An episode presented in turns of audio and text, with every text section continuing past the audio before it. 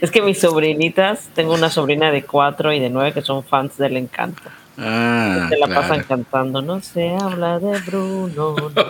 y entonces ella, ella me mandó, dice, mira, mira, porque yo le estaba contando a ella que mis sobrinas quedaron fascinadas con el encanto. Son chiquitas, tienen cuatro y nueve años. Bueno, la de cuatro es la que más encanta esta de cantar las canciones y los personajes. Y andaba con sus preguntas, ¿qué te gusta más sobre encanto? Si los personajes como tal o los poderes que tienen los personajes, dice ella. Esa era su pregunta. Bueno, pero esa pregunta está muy compleja. Sí, de hecho, yo me la que pensado, yo dije, pues no, ni siquiera había pensado en eso. Tiene cuatro años, entonces como, ya ves que era de, es que yo estaba pensando en eso, tía, me dice. Los tiempos han cambiado, Jocabel. Ya ves que esa pregunta de una niña de cuatro años. Imagínate. Y, y, yo le digo, ¿y entonces qué piensas? Pues, estaba pensando, ah, yo creo que me gustan los poderes de los personajes. bueno, y después me explicaba sus razones, ¿no? Pero está chiquita igual. qué linda. Entonces, por eso cuando yo le dije a mi amiga eso, ella se echó a reír y me dice, ay, vieres que están haciendo eh, van a tener un Facebook Live sobre eso, sobre teología y, la Biblia y encanto. Y yo dije, ah, yo quería entrar, pero sabes que ese día creo que me confundí de momento y cuando entré ya habían terminado y dije, ah, voy, a, voy, a, ver la grabación. Creo que ese lo hicimos con Raúl, con el Tiliches. Claro, creo que estuvimos ahí. Pero sí, pero cuéntame, a ver, a ver, para conocerles mejor. no, no, no. por encanto. No.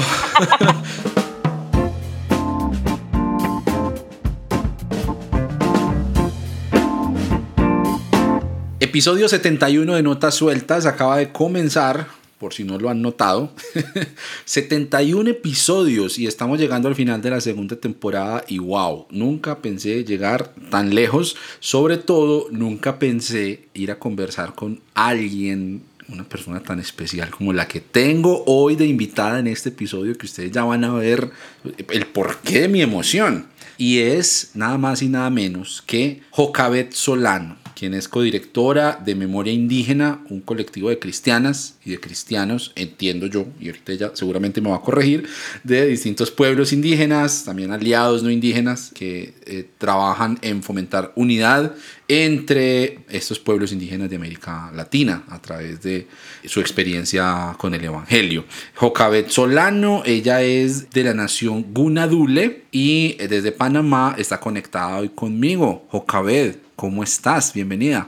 Muchas gracias, primeramente, a este espacio donde podemos dialogar, aprender y también profundizar sobre algunos temas como lo hace el cancionero. Estoy muy feliz de estar aquí contigo y compartir esta, este espacio para hablar un poco más sobre los pueblos indígenas, su teología y sus memorias. Yo también estoy feliz de tenerte aquí y bueno, quisiera desde luego empezar escuchando acerca de ti, acerca de tu historia personal, lo que te sientas en libertad de compartir con la audiencia como para conocerte un poco mejor de tus raíces y también pues obviamente cuál es tu historia con la fe cristiana. Ahorita me estabas contando un poquito acerca de, eh, vienes de una familia misionera, cuál ha sido tu contacto y tu inquietud por la teología y el camino que has tenido también desde lo académico y poniendo esto en conversación, una expresión que utilizas y que me encanta eh, eh, para hacer que se entreteja, ¿cierto? La experiencia desde lo indígena y también obviamente la experiencia teológica. Con eso quisiera conversar este diálogo, por supuesto, para ubicarte ahí en unas coordenadas también desde tu experiencia personal. ¿Te parece? Sí, muy bien. Primero que nada, un saludo especial a todos los que escuchan y también a los que lavan los platos, están barriendo, trabajando en su casa y, aprovechen bien su tiempo para eh, aprender algo nuevo y trabajar, ¿no? Bueno, yo soy, como bien dice mi hermano, Jocabet, reina Solano Miselis del pueblo Cunadule. Sabrán que el pueblo Cunadule es un pueblo que antes que existiera el Estado panameño y colombiano, milenariamente ya éramos, ya existíamos. Y nuestro pueblo está ubicado en, actualmente en Colombia y Panamá. Yo soy de las que está en el lado panameño, en el Caribe panameño. Es un pueblo cuna en Panamá, tiene cuatro territorios. Uno de ellos se llama Cunayala decir Cuna, Yala, Yala son, es un territorio que está en el Caribe panameño y tiene aproximadamente 400 islotes. Eh, de esas 400 islas hay aproximadamente 51 comunidades y bueno, para ubicarlos un poco, ¿no? En el Mar Caribe. Sí, eh, bueno, mi familia, mi papá, mi mamá y mis hermanas, somos misioneros y misioneras, crecimos, en mi caso particular, en una casa que abrazó la fe en Jesús cuando mi papá era joven y cuando mi mamá era una niña, entonces ellos, ellos al casarse, pues nacimos nosotras, somos cuatro mujeres, crecimos en una casa con fundamentos de la fe cristiana, pero obviamente sin desvincular nuestra identidad como cunas. Y crecimos en una comunidad cuna que se llama Cuna Nega, y que significa casa cuna, de migrantes cunas que se desplazaron de las Islas Cunas a la ciudad de Panamá por razones de estudio y trabajo. Entonces muchos de los abuelos y abuelas se desplazaron en algunas décadas atrás con el deseo de que los hijos y las hijas cunas pudieran seguir sus escuelas y universidades es porque en ese tiempo, pues, la escolaridad en las comarcas de Cunayala llegaba hasta cierto grado. Entonces, para poder estudiar la secundaria, universidad tenías que ir a la ciudad. Bueno, ya, ya ha cambiado un poco, pero esa es la raíz porque muchos emigraron. Entonces, así que yo, pues, crecí en una comunidad cuna en la ciudad de Panamá y allí en esa comunidad cuna que se llama Cuna Nega, pues iniciamos nuestra comunidad cristiana con hermanos y hermanos cunas eh, donde compartimos mucho sobre la fe, la comida, las huertas, hacer casas para las familias, eh, compartir la fe a partir de la cosmovivencia del pueblo cuna. Entonces, eso prácticamente un poco de, de, mi, de mis raíces en, en, la comunidad cuna, pero también en medio de la comunidad cuna hay muchas ceremonias que se practican, tradiciones, formas de vida que son muy distintas a las ciudades, entonces está entretejido me permite tener eh, una vivencia de la fe también desde una mirada como mujer cuna, ¿no? Claro, y, luego llegas al, ámbito teológico, o sea, ¿dónde nace esa inquietud, esa, esa vocación, podríamos decir, por la teología? Pues sí, eh, la espiritualidad cuna como tal es una espiritualidad basada en un entendimiento de la relación con la divinidad como mamá y papá. Entonces, en los cantos cunas se expresa mucho la forma de cómo el pueblo cuna entiende la divinidad, cómo entiende a Dios o al Creador. Eh, desde allí que se dice que todo cuna, independientemente si abraza una vocación académica de teólogo, es un teólogo una teóloga, porque eso está muy, está muy enraizado en nuestra espiritualidad, en nuestra relación con el Creador. Entonces, parte de mis búsquedas obviamente tienen que ver con mi niñez, con mi infancia, con mi propia experiencia de vida. Por ejemplo, mi caso particular, cuando nací, se hace una ceremonia y la primera ceremonia que se le hace a todo niño o niña cuna es la ceremonia Mi primer árbol, que expresa esta relación que tenemos nosotros con la tierra. Esta ceremonia es, mm, bueno, corto, lo voy a compartir, tiene que ver con tomar la placenta, el cordón umbilical del bebé, y cultivar un fruto, una semilla, ya sea de plátano, de coco, de cacao. Este, entonces, el abuelo y la abuela, al sembrar esta semilla, recuerdan la relación entre el bebé que nació con la comunidad cósmica, es decir, el creador, la tierra, la madre tierra, los ancestros que han pasado y la comunidad presente, más el bebé que nace. Así que este, esta forma de vida permite que uno siempre esté pensando un poco cuando es niño qué significa que el creador esté con nosotros. Es decir, pero para nosotros, como le llamamos, nana y baba, es decir, mamá y papá, es no solamente verlo desde la manera de, de la comprensión como padre, sino como madre.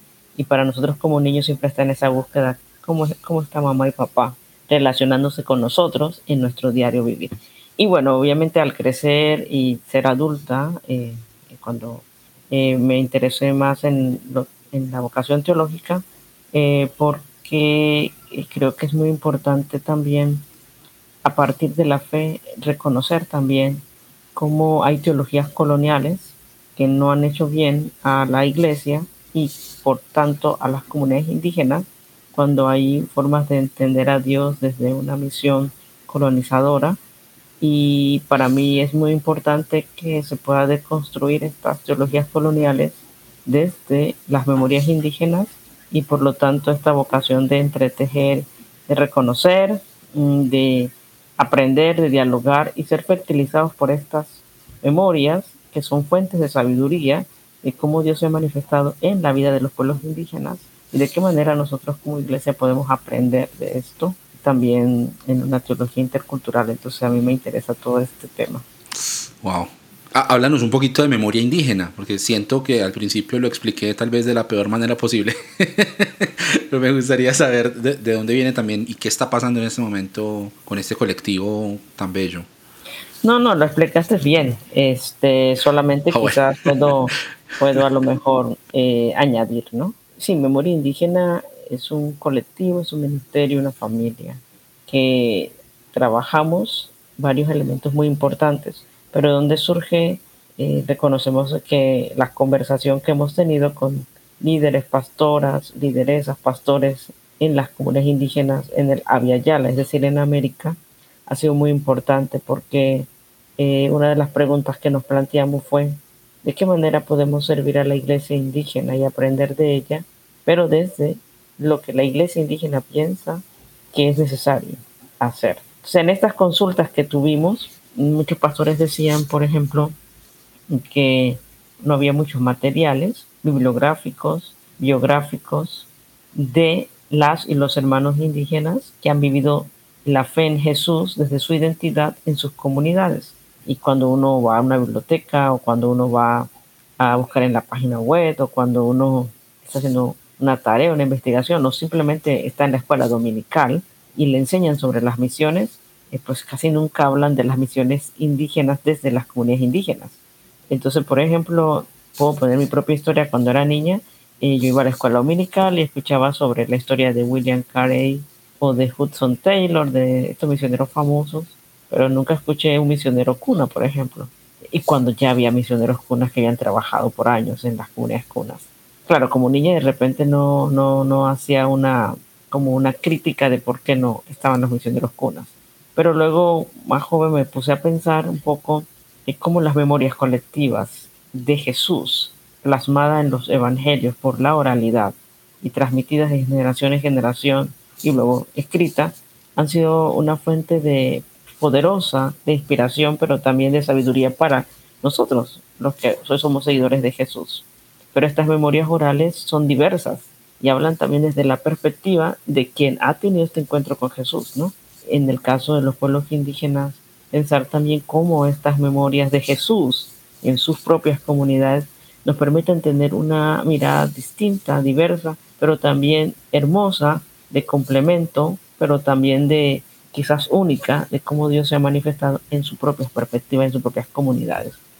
Entonces eso habla un poco de la realidad histórica que no solamente acontece en la iglesia, sino como la iglesia como parte de la sociedad también ha estado de manera transversal amenazado por el epistemicidio, es decir, por el imponer un conocimiento eurocéntrico sobre los conocimientos indígenas. Y en este caso, cuando se crea epistemicidio es no reconocer, por ejemplo, un conocimiento indígena tan importante ya sea en este sentido que estamos hablando de las memorias de comunidades de fe cristianas, pero también aún más cuando son las espirituales indígenas que mucha gente le tiene un poco de miedo porque ya lo ven como, como satánico o como cómo pueden vivir la fe en Jesús siendo indígenas, viviendo su espiritualidad.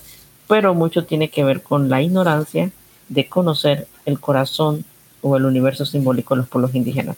Entonces, Memoria Indígena, eh, en medio de este conversatorio, busca trabajar tres puntos, bueno, no tres puntos, pero voy a decirlo así para quizás que quede un poco más claro. Trabaja algunos, algunos elementos. Primero, como el tema de las memorias. Queremos que las iglesias indígenas sean protagonistas de su propia historia. Bueno, lo son, pero ¿en qué sentido? Que ellos mismos escriban, cuenten sus memorias y, y escribir y contar, porque obviamente la escritura ya también es otro elemento que no necesariamente son de los pueblos indígenas, sino la oralidad, por eso también contar. Eh, a partir de eso hay una metodología. Contar las memorias desde las propias, desde las voces de los pueblos indígenas, es una construcción también metodológica de la misión y de la teología, que obviamente lo podemos ver en los evangelios, pero que también lo vemos en las comunidades indígenas, ¿no? Pero desde sus propias voces, porque sí, existen literaturas, eh, existen a lo mejor algunas biografías, pero muchas veces escritas de gente que no son indígenas. Eh, son misioneros, antropólogos, profesionales de ciencias sociales, investigadores, y es muy bueno, pero el tema es que la única historia no puede ser contada solamente desde los que no son parte de la comunidad. Entonces, en esta justicia cognitiva, vamos a llamarlo así, tenemos también epistemológica, es importante que se escuchen las voces de los pueblos indígenas desde sus propias voces, sin que otros hablen de cómo viven su misión, sino que ellos mismos cuenten. Y aquí hay una gran pluralidad, porque puede ser que a nosotros nos gustaría publicar solamente aquello que habla bien de la iglesia, ¿no? Pero tenemos que ser honestos que como iglesia también tenemos nuestros errores, ¿no? Entonces queremos escuchar a las comunidades que también cuenten su historia como lo cuentan. Así que hay historias muy bonitas sobre una relación de reconciliación. Hay historias que a lo mejor hacen una crítica a la misión de la iglesia.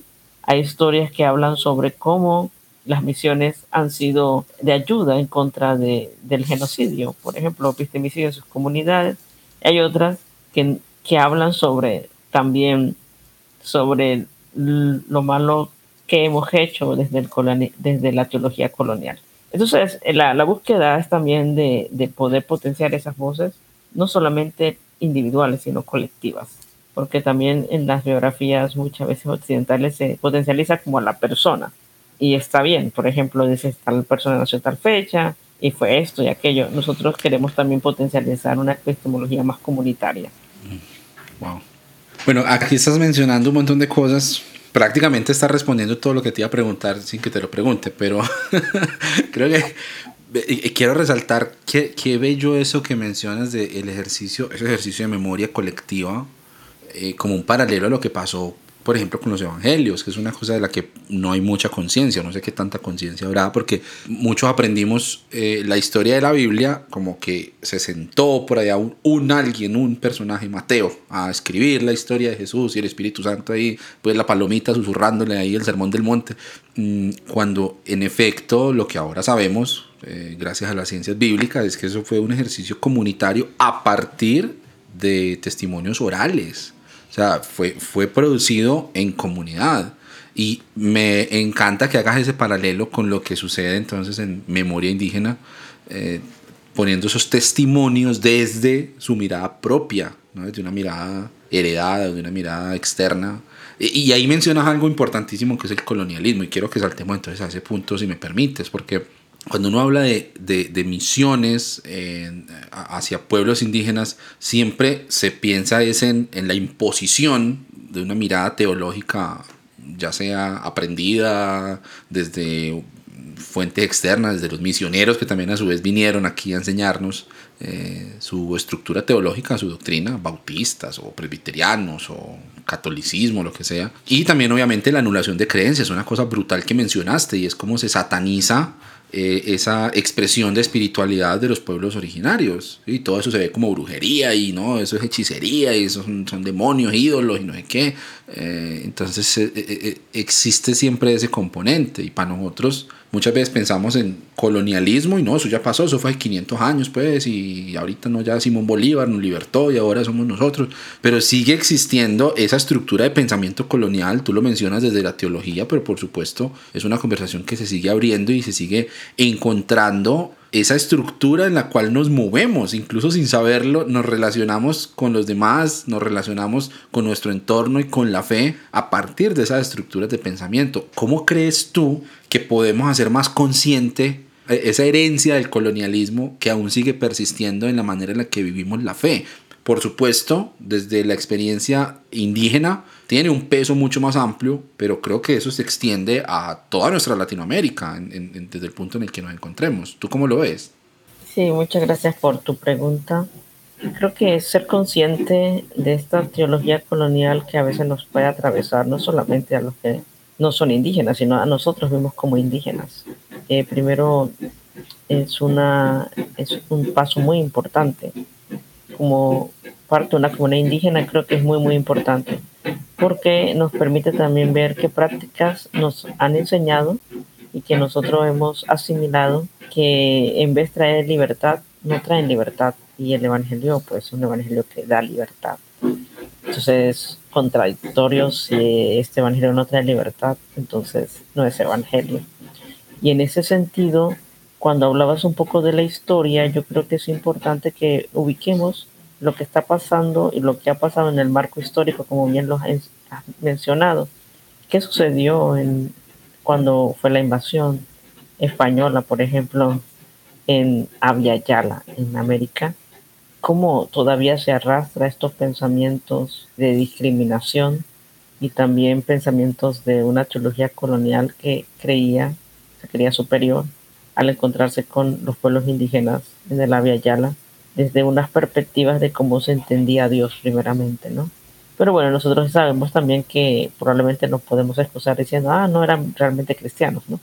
Eh, porque mataron a la gente y... Eh, sin embargo, este imaginario simbólico, y no solamente fue simbólico, sino realmente físico, de la espada y la cruz, sigue recorriendo muchas veces las teologías coloniales y que muchas veces nosotros somos amenazados por esas teologías nuestro propio cuerpo y en nuestras vivencias comunitarias de fe. Entonces, yo creo que tener un conocimiento de lo que sucedió en la memoria histórica nos permite tener, conocer qué relaciones hay hoy día todavía con esa memoria histórica, pero que no solamente es del pasado, sino el colonialismo hoy día, como bien lo mencionas. Porque estos colonialismos hoy día pueden estar muchas veces solapados, muchas veces son muy claros y otras veces tenemos que desenmascararlo. Entonces allí hay todo un trabajo. Es muy claro cuando hacemos el rechazo ya totalmente de la espiritualidad indígena por creer que toda la espiritualidad indígena o las espirituales indígenas son alimentados por el mal, ¿no? Eh, cuando pensamos que son demoníacas o que pues, son brujerías, esto es un prejuicio negativo que se tiene y que está muy enmarcado dentro de la realidad histórica colonial. Pero esto nos afecta a nosotros. ¿Por qué? Porque el tema es que aquí mm, vivimos en el Yala con conflictos internos en nuestros propios países, eh, siendo hermanos y hermanas en nuestros propios países que no nos reconocemos. Es decir, un elemento importante es conocer al otro. Conocer al otro nos permite en este encuentro con Jesús conocer un poco más de la manifestación de Dios en el otro. Y yo creo que aquí es importante entonces pensar qué nos puede ayudar en ese camino, ¿no? De, de, reconciliación. Ahora, yo estoy usando esta, esta, esta palabra reconciliación porque está en los evangelios, pero probablemente hay algunos hermanos míos indígenas que digan, ¿cuál reconciliación? Si reconciliación existe cuando éramos amigos y luego nos volvimos enemigos. Si nunca fuimos amigos, ¿cómo nos vamos a reconciliar? O sea, yo entiendo que también puede haber esta clase de reacción pero en mi caso yo sí creo en la reconciliación, independientemente si no fuimos amigos y luego, y luego sino más bien el concepto de, de poder reconocernos que sí somos hermanos en un territorio vasto como el Yala, que estamos eh, luchando muchas veces con las mismas realidades políticas y sociales de nuestros propios contextos, pero que no nos conocemos y a veces nos rechazamos, ¿no? Eh, a nosotros mismos. Es decir, muchos de nosotros tenemos sangre indígena. Claro y, nos rechazamos a nosotros mismos porque preferimos que salga a flote este, el europeo que está en nosotros. lo estoy hablando de forma general, ¿no? Pero no lo negro o indígena, eso sí, como que no. Quizás desde la teología colonial, perdón, pensar un poco cómo yo pienso, cómo yo entiendo a Dios y cuál es mi imaginario sobre Dios. Es un Dios que, en este caso, rechaza a las espirituales indígenas porque Dios se manifiesta como un Dios celoso, que solamente eh, este es un Dios que, que busca la verdad, pero esta verdad supuestamente es una teología colonial desde el orgullo para reconocer que yo tengo la verdad y los otros no tienen esa verdad. Ahora aquí sí, quizás un poco confuso porque uno puede decir que es la verdad, como dijo Pilato, ¿no? Entonces nosotros entendemos que la verdad para nosotros los cristianos es Jesús. Pero metemos a Jesús en un rollo hermenéutico en la cual no estaba metido. Porque la teología de Jesús y la hermenéutica de Jesús es desde los vulnerables. Eh, esa era su teología que iba en contra de la teología de los fariseos, por ejemplo. Y yo creo que este es el mismo sentir de una teología colonial que está más en, eh, basado en la ley, más basado en, el, eh, este, en lo que creen que es la verdad, pero no necesariamente en esta relación de conocer realmente al otro. Y Jesús sí tenía esto, que conocía realmente el universo simbólico de su pueblo. Lo conocía muy bien, por eso que las parábolas de él son poderosas, porque conocía muy bien, y usando esta palabra, de la cosmovivencia de los pueblos indígenas. En este caso, él conocía bien la cosmovivencia de su pueblo. Eh, yo creo que, que, quizás no di una respuesta exacta, pero, pero sí habría mucho que abordar en el tema que has mencionado. Claro, total. Y entra, entra muy fuerte tu voz desde la experiencia que has tenido trabajando con comunidades indígenas, precisamente porque es uno de los grandes factores que se encuentran en el entretejido histórico de América Latina.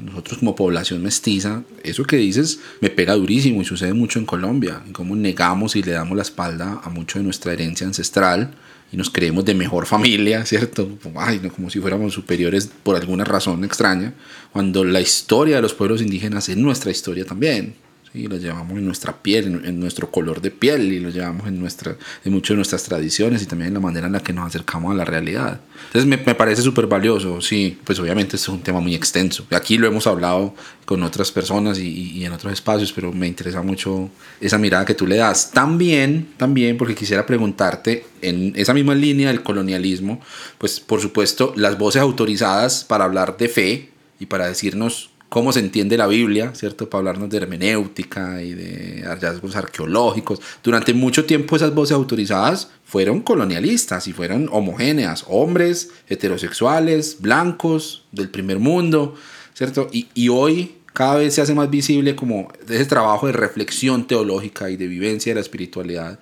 incluso desde la academia, que se encuentra en unos espacios más diversos. Entonces tenemos teología feminista, tenemos teología queer, tenemos teología negra, teología latinoamericana, por supuesto, y claro, teología indígena. Pero a pesar de que se están abriendo esos espacios, yo siento que estamos todavía muy lejos de que el cristianismo abrace esas expresiones de fe y esas expresiones de diversidad. El cristianismo sigue siendo una fe muy poco amigable con lo diferente. ¿Cuáles crees tú también desde la experiencia que tú has tenido en la academia, en la teología, eh, en las misiones, esos grandes retos que todavía tenemos, a los que tenemos todavía que apuntarles eh, en el cristianismo? Para derrotarlos y para que verdaderamente el cristianismo sea eh, un espacio que abrace esas expresiones de, diversidad. Sí, es todo un gran desafío, ¿no? Y pues dentro de este desafío está, quizás lo voy a traer al lado de las emociones, está el miedo, el miedo a lo diferente, como lo has mencionado, ¿no? El miedo a lo diferente, el miedo a lo diverso. De hecho, ya la palabra diversidad a algunas personas le, le da mucho ruido en el oído sin eh, hacer una hermenéutica justa del concepto de diversidad o de las diversidades, el, miedo a lo diferente. No creo que haya cambiado mucho ese miedo que le tenían a Jesús también, por ser diferente. Y, y por eso el rechazo a Jesús por tener una teología distinta a lo que tenían muchos fariseos y escribas en su época, ¿no? ¿Quién es este? ¿Por qué hace esto? ¿Quién le dio permiso para hacer aquello? Le decían a Jesús, ¿no? ¿De dónde habla con tal autoridad? ¿Cuál es su fuente? Eh, entonces, es el mismo discurso hoy día, fundamentalista muchas veces, que se hace la misma pregunta como quien tiene el derecho de tener la exclusividad de Dios, ¿no? Eh, algunos le han llamado cuando han, secuestrado ¿no? la Biblia, se dice teologías, pensando que eh, nosotros tenemos eh, los estándares para, para decir qué es lo correcto y lo que no incorrecto. Entonces, hmm. pienso un poco entonces los grandes desafíos primeros de que sí, el miedo creo que es también naturalmente, en, biológicamente es, no es negativo, es también nos ayuda a defendernos, ¿no? Está buenísimo parte de quienes somos como humanos. Pero tenemos que también reconocer esta teología de la duda y de la incertidumbre en donde nos reconocemos vulnerables y sabemos quiénes somos como seres humanos, para reconocer de que estamos aprendiendo. Pero por otro lado, yo creo que está el desafío de una teología intercultural que permita en una mesa que todos podamos preparar la comida, eh, servir el alimento y luego comer el menú completo. Este, como decía Desmond Tutu acerca de que no, este, el, bueno, parafraseándolo, ¿no? No quiere comer de las migajas de los amos, sino el menú completo, ¿no? En este caso, el menú completo significa que, necesitamos el gran desafío primero de algo tan básico en la vida que es el de conocer al otro, a los otros. Porque yo puedo hablar de las comunidades indígenas y decir, esta comunidad hace tal ceremonia y es brujería. Y quizás la pregunta que viene es, ¿por qué crees que es brujería? ¿O que de qué se trata esa ceremonia? Pues no sé, veo que ponen unas plantas y hay humo y, y dicen una lengua y hablan en su lengua. aquí habla de un poco de nuestra ignorancia de primero que no conozco qué dicen en el idioma. Segundo, no sé qué significan los símbolos de esa ceremonia. Tercero, cuál sería realmente, por qué sería algo que sea negativo para la comunidad. obviamente yo entiendo que no idealizamos a los pueblos indígenas, porque como todo ser humano, todos tenemos cosas negativas, eh, eh, ya seamos indígenas o no indígenas. Pero el tema es el prejuicio de no conocer. Entonces un primer elemento es que la iglesia decida conocer realmente y conocer con esta misma hermenéutica que Jesús conocía, con perplejidad y asombro. Eh, yo creo que uno de los momentos de Jesús que nos admiramos es mucho, sí, su forma de cómo caminaba con los, de compasión, cuando hacía milagros, pero también cómo aprendía del otro. ¿Cuál era el elemento de la pedagogía de aprender del otro y con el otro? Entonces, nos falta mucho como iglesia aprender de los otros diferentes, sin tener que llegar a un lugar y pensar, ah, yo voy a enseñar, ¿no?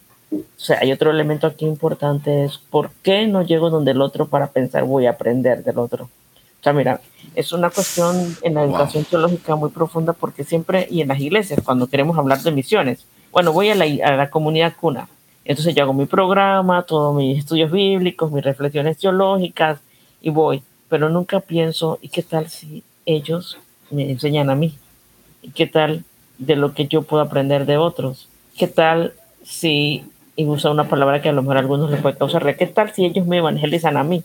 Y no necesariamente al revés. Porque aunque nosotros, digo nosotros hablando de, de, de, me ubico en los dos lados, como indígena y también en el mundo no indígena, porque a veces, muchas veces nosotros, cuando vamos a las comunidades indígenas, este, vamos ya con cierto, cierta arrogancia de que ellos son los no, los que no, no conocen a Dios y nosotros sí le conocemos. Pero también tenemos una espiritualidad basada, por ejemplo, para aquellos que vivimos más en las ciudades, basada en el capitalismo, en el consumismo, en el individualismo, y no decimos esto no es de Dios, y lo vivimos. Entonces yo puedo aprender las comunidades indígenas, por ejemplo, su sentido de comunidad, de reciprocidad, que contrapone y está en contra del consumismo y el individualismo, que nos hace daño. Entonces también es una forma de espiritualidad y su relación con la tierra. Entonces yo creo que, bueno, eh, si lo quiero reducir en la, respuesta, yo creo que conocer, aunque sea lo que no nos guste mucho, en el sentido que nadie quiere una comunidad solamente como, bueno, no nadie, muy pocos quieren ir como iglesia a una comunidad y decir, no voy a hablar mucho, solamente voy a escuchar y conocer y aprender y a sentirme interpelado e incómodo por lo que dice el otro en mi propia fe. Y allí yo creo que pudiéramos descubrir el mover del Espíritu de Dios lo que Dios está haciendo en las comunidades indígenas. Nos pasaría como el concilio, la iglesia en Jerusalén, cuando estaban escuchando sobre las noticias de la iglesia de Antioquia, que decían, pues allá también se mueve el espíritu. Bueno, lo dijeron de otra manera. Pues en todo caso, nos falta eso a nosotros, mirar cómo Dios sí está actuando en las comunidades indígenas y de allí pensar cuáles son esos encuentros de que algunos le llaman, bueno, la iglesia católica le llama las semillas del verbo, pero como bien mencionas, podríamos decirle también estos signos de Dios en las comunidades indígenas o de otra manera estas manifestaciones del espíritu en los pueblos. Depende de cómo lo quieran enfocar.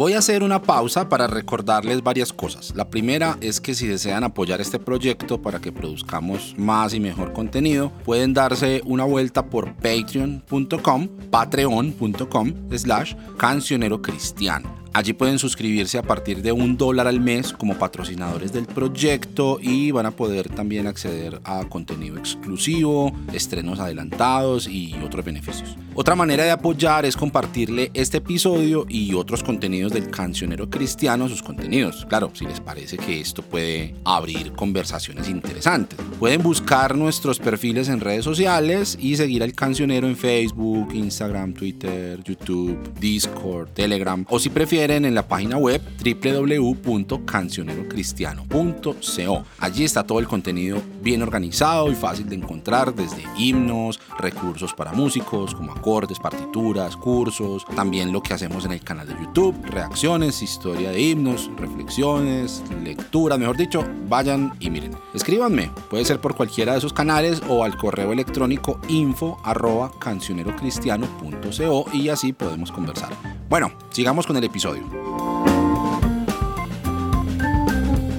Mira, no, voy a devolverme a lo que estábamos hablando ahorita porque estuve escuchando, por ahí haciendo un poquito la tarea, pero también como un ejercicio de chisme, escuchándote hablar sobre tu tesis de maestría. Por ahí hay, un video que encontré muy interesante que compartiste en el que hablas acerca de cómo propones como un acercamiento, aquí me pongo nervioso otra vez porque no sé si lo voy a explicar bien, pero cómo te acercas como a, los relatos originarios de Génesis, ¿cierto? Desde esa perspectiva de las tradiciones orales del pueblo Gunadule por ejemplo, hablabas del origen de la madre tierra, ¿cierto? Y explicabas un poco acerca de los nombres que tiene la madre tierra. Eh, me pareció bellísimo, me pareció cautivante, también en línea con lo que estabas diciendo ahorita de que uno está acostumbrado a pensar como en ¿Cómo eso que tú estás diciendo no se ajusta a la Biblia? No, eh, eh, así no fue, ¿cierto? En lugar de aprender a identificar ahí también algo que está pasando de Dios, de, conocer a Dios, de acercarse a la divinidad, desde la propia experiencia eh, que, hay, ha habido en esta cultura y, en este pueblo. Entonces la, la pregunta mía es, ¿necesariamente tiene que haber coincidencia entre esa espiritualidad de un pueblo como, como el pueblo cuna? Con la tradición cristiana, o sea, hay que hacer como una homologación, como bueno, esto se parece al Génesis, esto se parece a Jesús, esto se parece a lo que dijo Pablo, o, cómo es acercarse a, alguien del pueblo cuna con la Biblia, ¿cierto? Y, decirle, venir, mira lo que dice acá, pero con también desde el respeto y desde un aprendizaje mutuo y desde el reconocimiento del lugar de enunciación de, la otra persona. Creo que ahí de pronto es el pedacito que nosotros nos hace un poco de ruido por lo que estamos acostumbrados a entender las misiones como lo que vos crees así no era. Mira, lee la Biblia para que sea salvo. Eh, ¿Dónde encontramos entonces ese punto de, de, coincidencia? Eh, sí, bueno, partiendo de que, de que quizás nuestras posturas teológicas sobre quién es Dios, cómo Dios se revela a la humanidad, ¿no? Desde la Biblia, pues lo podemos ver en las escrituras, pero si queremos verlo desde la vida, es mucho más amplio, que de hecho la escritura habla algo de Dios, pero no todo sobre Dios. Y la creación nos puede hablar de la divinidad, como también la propia vida de las comunidades. Entonces, no, bueno, si yo creo que forzar un poco las búsquedas de cómo se parece una cosa con la otra, es decir, de forzar un poco de decir, bueno, aquí en el libro de Génesis dice esto, en este relato dice esto y, se parecen, ¿no? Es un buen ejercicio si, si se parece, pero no forzar un, algo que no existe, eh, porque estamos hablando de culturas muy diferentes, con formas de vida distintas, eh, con aún conceptos muy diferentes. Entonces, yo creo mm, particularmente que el ejercicio para mí valioso en medio de esta búsqueda es potenciar cómo yo leo Génesis desde mis concepciones de cómo yo entiendo a Dios también son aprendidas. Es decir, una panameña, colombiano cristiano de una confesión de fe protestante entiende el Génesis también de acuerdo a su cultura de, de denominación. ¿no? Entonces nosotros traemos a la hora de leer el pasaje toda nuestra experiencia de fe, lo que hemos escuchado, también como lo han interpretado nuestra propia cultura de fe cristiana, denominacional. Pero yo creo que enriquece mucho, por ejemplo, cuando yo estaba proponiendo la tesis, cómo mi abuela entendería Génesis sin tener ningún abordaje del cristianismo. Porque yo obviamente entiendo Génesis distinto a lo que lo entiende mi abuela, pero ya te digo porque tengo una cultura protestante bautista en mí, ya. Desde niña, claro, uno también tiene su propia cultura, luego va como siendo un poco en mi caso más, menos así tan, es decir, esto es, ¿no? Sino que uno también va aprendiendo de otros, de otros, de otros hermanos de la fe. Pero en este sentido, mi abuela, por ejemplo, para puse mi abuela como un ejemplo, no solamente como mi abuela real, sino la abuela cuna, ¿no? Que no habla la lengua al castellano, que nunca ha escuchado una predicación sobre Génesis, que no conoce mucho sobre el cristianismo y yo le leo Génesis como si fuera un canto oral y ella lo escucha. Mi pregunta para mí, ¿cómo ella entendería esta narrativa, este pasaje?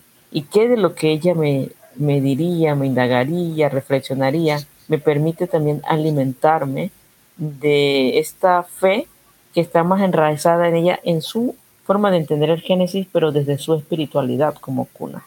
Y me hace ver cosas que yo no veía del pasaje. Por ejemplo, eh, cuando dice en el principio creó Dios los cielos y la tierra, pues una vez nosotros en nuestro imaginario podemos pensar en Dios como papá, ¿no? No sé, no sé qué pensaremos como el creador, porque estamos hablando de Génesis. Pero mi abuela nunca pensaría así. Ella tendría en su mente que la gran madre y el gran padre crearon los cielos y la tierra. Y para ella estaría muy de acuerdo, pero ahí, ahí habría un, una, una, una aproximación mucho más rica sobre pensar en mamá y papá desde el principio y qué significa esto en la teología práctica, ¿no? Pero aquí no estamos tratando de buscar como, ok, eh, eh, se puede buscar similitudes, pero yo creo que el ejercicio mucho más eh, honesto y mucho más real es fertilizar mi fe desde lo que piensa la abuela cuna. Este, por ejemplo, cuando nosotros hablamos sobre cielo y tierra, nosotros sabemos que están hablando del origen del cosmos, porque a lo mejor cielo y tierra eran las formas como limitaban el cosmos, pero la abuela no piensa como en cielo y tierra así. Ella piensa el cielo y la tierra y de una vez va imaginando como los nombres de la madre tierra en sus diferentes procesos. Entonces, por ejemplo, si yo reconozco que Dios se ha revelado en las culturas de los pueblos desde su cosmovisión y desde su cosmovivencia, puedo reconocer también allí que hay elementos que yo desconozco de Dios y que eso es real, o sea, todos sabemos que desconocemos algo de Dios, pero en la práctica leer el libro de la Biblia parece que se nos olvida y creemos que conocemos todo de Dios. Entonces, porque la realidad es que todos sabemos que estamos atentos tratando de saber quién es Dios. Decimos así es Dios, pues puede ser, pero un pueblo que tiene otro entendimiento sobre la creación, sobre el creador, la creadora, por ejemplo, para el pueblo con que es madre y padre, nos permite también aprender y mirar quizás con mayor potencia ese texto de un pueblo antiguo que tampoco no es nuestro pueblo, que, o que tú y yo que somos panameños colombianos, en un caso Cuna también, eh, no entendemos la, la, oralidad como lo entendieron quienes escucharon. Entonces, una pregunta es, ¿será que Dios como Elohim, como está en el hebreo, eh, ¿de dónde toman ese concepto de Elohim? ¿Cómo lo construye el pueblo de Israel? ¿Qué pensarían ellos, por ejemplo, si pensaban solamente sobre padre o hubo en el camino, como dicen las teologías feministas, una negación de la madre? Entonces, pero el pueblo cuando lo tiene presente en su espiritualidad y por eso al leer el texto nunca va a pensar en pensar que Dios es solamente masculino, ¿no? Y allí ya hay otro elemento fundamental en la fe, en sus formas de vivencias de la fe que lamentablemente porque nosotros fuimos, digo lamentablemente en el sentido que aprendimos que Dios era papá, solamente hubo una contradicción con la enseñanza cuna. Por eso una niña cuna una vez, cuando estábamos enseñando sobre Génesis, levantó su mano y dijo, ¿y por qué Dios no tiene tetas? Y de repente una pregunta de una niña de nueve años te deja así como, ¿cómo así? No, Dios no tiene tetas, este, porque aquí dice que es papá, papá, papá, pero le faltan las tetas. O sea que eh, le falta ser mujer, eh, pero ella obviamente los hombres tienen, pero ella se refería, ¿sabes? En el concepto de que no, eh, no es mujer, no es mamá. Cuando ella ha aprendido en toda su vida desde pequeñita que le han dicho que Dios es mamá y papá. Entonces, hay cosas que se pueden parecer, probablemente. Por ejemplo, en la teología cuna, Dios crea, como en, en la Biblia. Habla de que hubo un momento de oscuridad y luego hubo luz, también habla el, el, texto bíblico en Génesis. Pero hay otros elementos que no están, como por ejemplo la diferentes momentos de cómo la Tierra evoluciona y sus nombres. Probablemente ahí lo vemos en el pasaje que dice que Dios creó y lo vemos más como un proceso creativo. En los relatos cunas se ve el, eh, el, énfasis está en, en, la madre tierra y nosotros en ella. Entonces, eh, pero también Génesis sí habla de que somos creados del polvo, ¿no? y en el capítulo 2. Entonces, cuando preguntas un poco si se puede, si se puede comparar algunos elementos, pero hay algunos elementos que son muy diferentes. Yo creo que en esa diferencia está la riqueza, más que en lo, lo que se parece. Claro, como a los cristianos nos gusta que se parezcan algo, para no sentirme tan mal que están tan lejos, según yo, de esa verdad. Está bien, pero yo creo que la riqueza está en la diferencia, porque en la diferencia podemos también aprender de otras formas de cómo los pueblos entienden a Dios y de lo que yo no conozco de Dios. Entonces, en el encuentro con el otro, eh, que está plasmado en la Biblia, esos encuentros con el otro, es donde entonces podemos decir que es un Dios comunidad. Y solo puedo conocer a ese Dios comunidad si conozco también como los otros entienden a Dios. Claro, basado en un elemento muy importante que la Biblia lo, expresa muy bien, y es la justicia. Eh, entonces, allí estos elementos de la justicia que se ven presentes, podemos verlo también en los pueblos indígenas. Bueno, es un tema súper largo, pero, pero sí, por allí más o menos. No, y dejaré los links para que vayan y escuchen a Jocabed y lean lo que escribe y todo lo demás, porque esto sí se nos, se nos queda corto el tiempo. No, ahorita que mencionas eso, eh, me, parece, y se, se, me, se me ilumina aquí la cabeza para preguntarte algo más, y es que siento que tenemos mucho por aprender que hemos abandonado desde la cosmovisión cristiana occidental, que eso es una estocada al corazón lo que tú dices el relato del Génesis no lo hicimos, no lo hicieron los europeos que vinieron a evangelizarnos, ni lo hicimos nosotros aquí en América Latina. Eso los eh, judíos seguramente entienden muy distinto ese relato porque pues eh, es de su realidad, si nosotros lo leemos con otras claves. Pero bueno, eh, volviendo a lo que estaba pensando para preguntarte, es que nosotros nos relacionamos con la tierra desde una visión de superioridad, ¿sí? porque somos los reyes de la creación, ¿cierto? Y finalmente, pues esta tierra, esto se va a quemar y vamos es para el cielo. Entonces eso acá, pues que eso no importa, esto va a terminar siendo después fuego y cenizas y azufre. Pero esa mirada tan, tan íntima, tan cercana de otros pueblos originarios ah, que tratan a la tierra como madre, me parece que hay una relación completamente distinta. Y tiene mucha relevancia hoy que estamos hablando de medio ambiente, que estamos hablando de cambio climático, que estamos hablando de cuidado de la tierra. ¿Cómo creerías tú que se puede dar esa conversación entre, entre la espiritualidad y entre, entre esa conciencia de ser parte de la naturaleza? No de estar por encima de, sino eh, eh, estar nosotros ahí como uno más de, de, de la naturaleza. Incluso, ¿qué tenemos para aprender como cristianos? De esa visión indígena del cuidado de la tierra, de la relación con el medio ambiente, de esa cercanía eh, tan especial que, que, hay en esa mentalidad. Sí, yo creo que esto es uno de los grandes, grandes aportes para, para la sociedad y también para la iglesia, la, las espiritualidades indígenas y su relación con la tierra. Bueno, para el pueblo cuna quizás para empezar es madre. Por esto que voy a compartir que a lo mejor es bien sencillo y ayuda mucho a entenderlo mejor en los cantos orales Puna se reconoce de que nosotros y nosotros emergemos de la tierra. Como emergemos ya de ella, somos hijos de la madre tierra. Por eso muchas de las palabras en las lenguas originarias se llaman gente de la tierra. Cuando preguntas qué significa tal nombre, cuna, mapuche, etc. Por otro lado, también se reconoce de que nosotros vivimos porque emergemos de ella, pero porque también somos alimentados por las bondades de la madre tierra significa que yo no como aire, por ejemplo, como de la tierra. Digo, sí, también, o sea, a lo mejor no es la mejor expresión, eh, pero eh, este, porque también necesitamos el aire, ¿no? Pero lo que quiero decir es que como de lo que surge de la tierra, por ejemplo, eh, la yuca, la papa, el maíz, el café, el cacao, entonces la tierra nos da alimento y nosotros entonces decimos, tomamos de la leche de la tierra. Y por eso nos alimenta como la mamá alimenta al bebé cuando nace y le amamenta con su leche, ¿no? Pero también reconocemos que cuando yo muero o muramos, pues vamos a hacer polvo, así dice el Génesis, ¿no? Y digo, así dice la Biblia de que al polvo, no sé, no, no me acuerdo en qué parte, pero sí que surge, surge el polvo, pero al polvo volveremos, creo que en otro, en otro pasaje. Pero eh, a lo que el pueblo cuna y en los pueblos indígenas reconocen de que al, al morir somos cultivados en ella, o sea, otra vez regresamos a la tierra. Ese es el concepto que se tiene de madre y, quizás mucho más amplio, pero a veces la gente lo ve como, ay, madre tierra, lo están adorando, adorando a la tierra.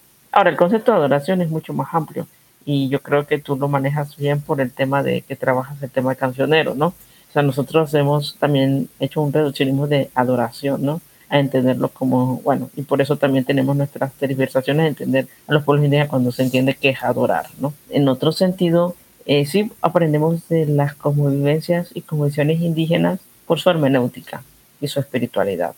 Es decir, la tierra no es solamente el lugar donde yo vivo, como el oikos que se ha mencionado en griego. Sí, es mucho más que el oikos. porque luego se toma también de, del constructo social de cómo se entendía en ese tiempo las relaciones de pater-familia y la familia, ¿no?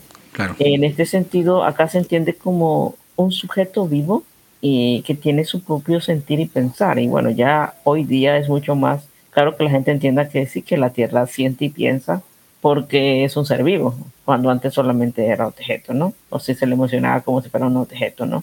En este sentido, eh, los pueblos indígenas han aprendido casi la vida por lo que han observado y vivido con la tierra. Por ejemplo, el pueblo cuna, para entender sus danzas y entender también sus luchas, están muy basados en la observación hacia las aves. Cómo las aves se comportan, cuáles son los pasos que hacen, cómo vuelan juntos. Este, entonces, eh, este hecho de observación, por ejemplo, de las aves es muy importante en planteamiento de vida del pueblo cuna. O las plantas, por ejemplo.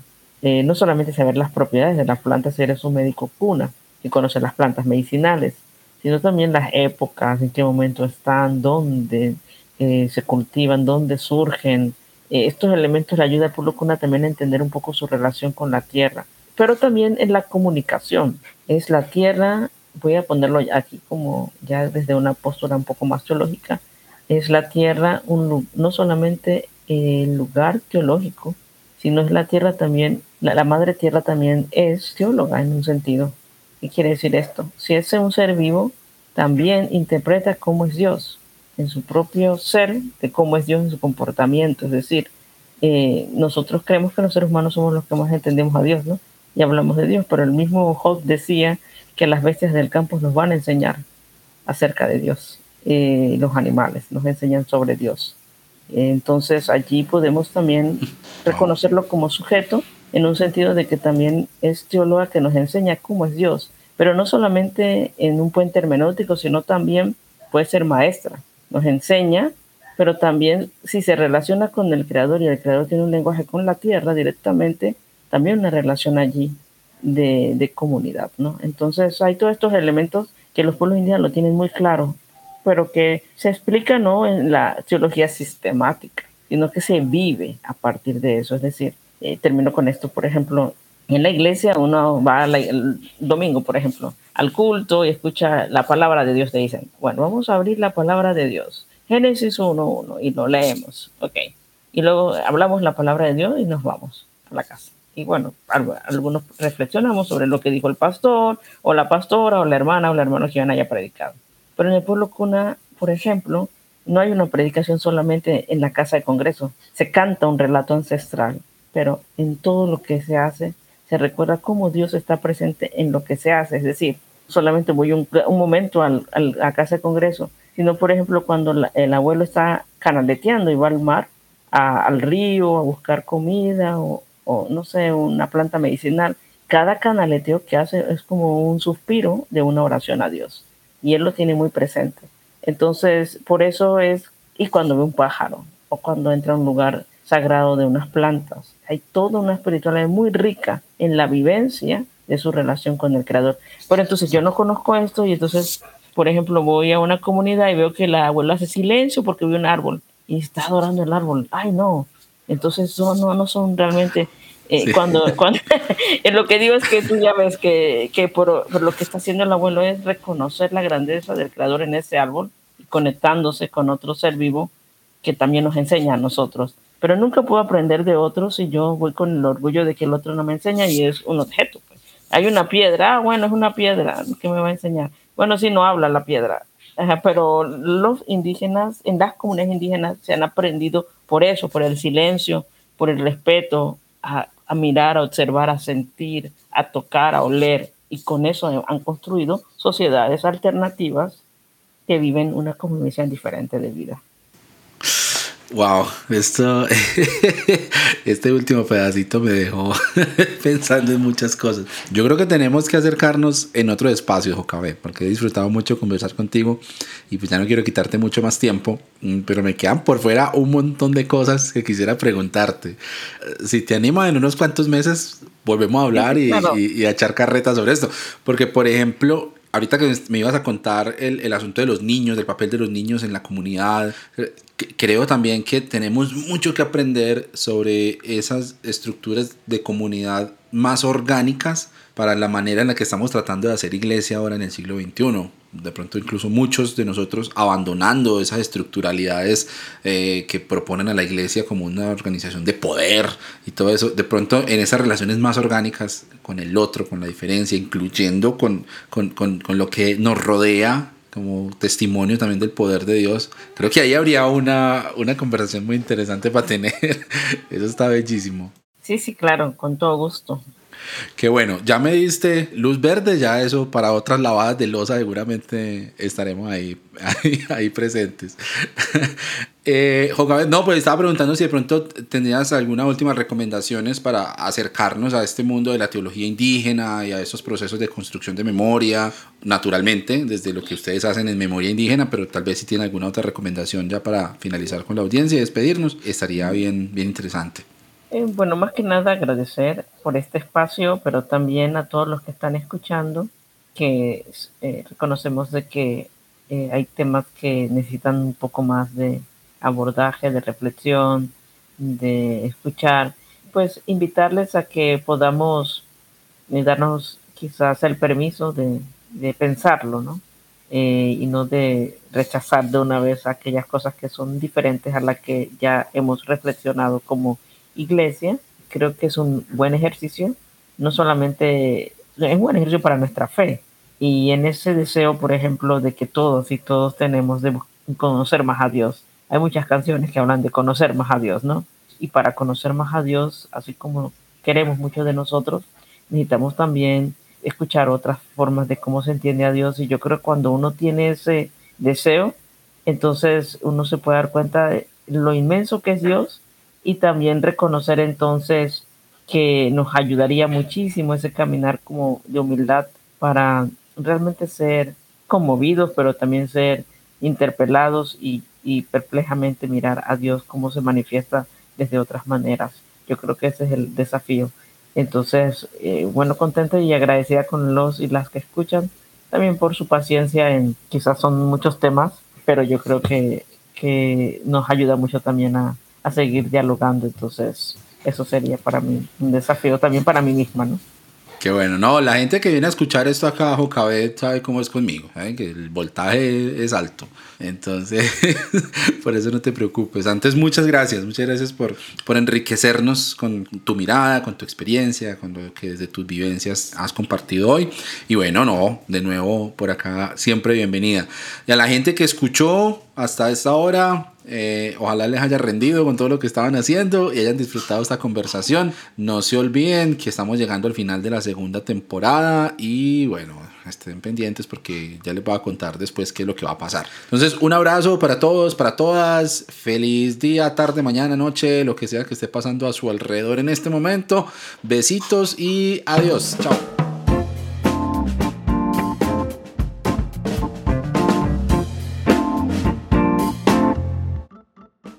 No sé qué pasó, me salió un mensaje como bloqueado y se apagó la compu. No entendí. Uy, uy. Nunca, nunca, me había salido ese mensaje, no sé, no sé. No sé si apareció un botón de algo que no me di cuenta, así que realmente no sé qué pasó. Espero no haberte dañado el computador con este podcast. no sé si da que a lo mejor en la mañana me salió una notificación y yo dije que sí, no sé qué será. Ah, a veces pasa que uno ni sabe a qué le está dando a aceptar. Eso es como con el cristianismo. sí. muchas gracias. Perdón, sabes que yo nunca pregunté tu nombre y no sabía cómo decirte, porque dice el cancionero. A mí siempre me dicen el cancionero. A mí siempre me dicen el cancionero.